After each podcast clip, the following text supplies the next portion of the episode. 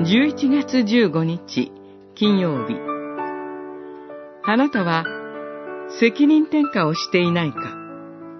エゼキエル書18章。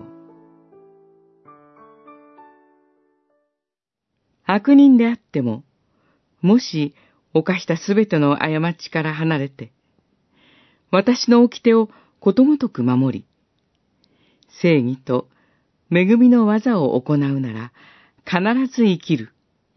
死ぬことはない。彼の行ったすべての背きは、思い起こされることなく、行った正義のゆえに生きる。私は悪人の死を喜ぶだろうか、と主なる神は言われる。十八章二十一節から二十三節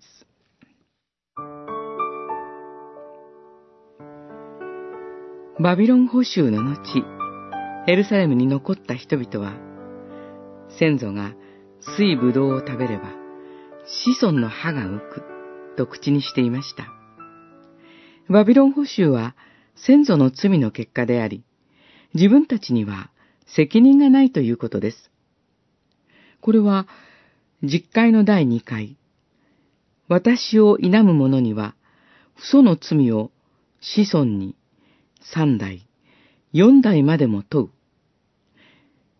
出エジプト記二十章五節を悪用したもので、自らの罪の責任転嫁、当事者意識の欠如に他なりません。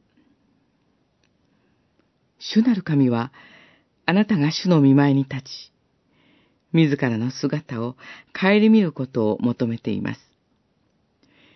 兄弟の目にあるおがくずは見えるのに、なぜ自分の目の中の丸太に気づかないのか。マタイによる福音書七章三節とおっしゃる主の見前に、思いと言葉、行いのすべてにおいて、自らを顧みることが必要です。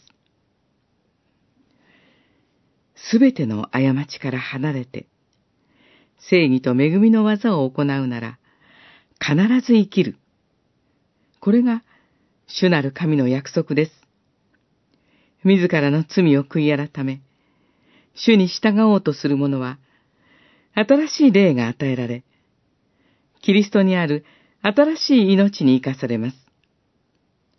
主イエスと共に、十字架にかけられた囚人、ルカによる福音書、23章43節と、会員の女、ヨハネによる福音書、8章11節がその証です。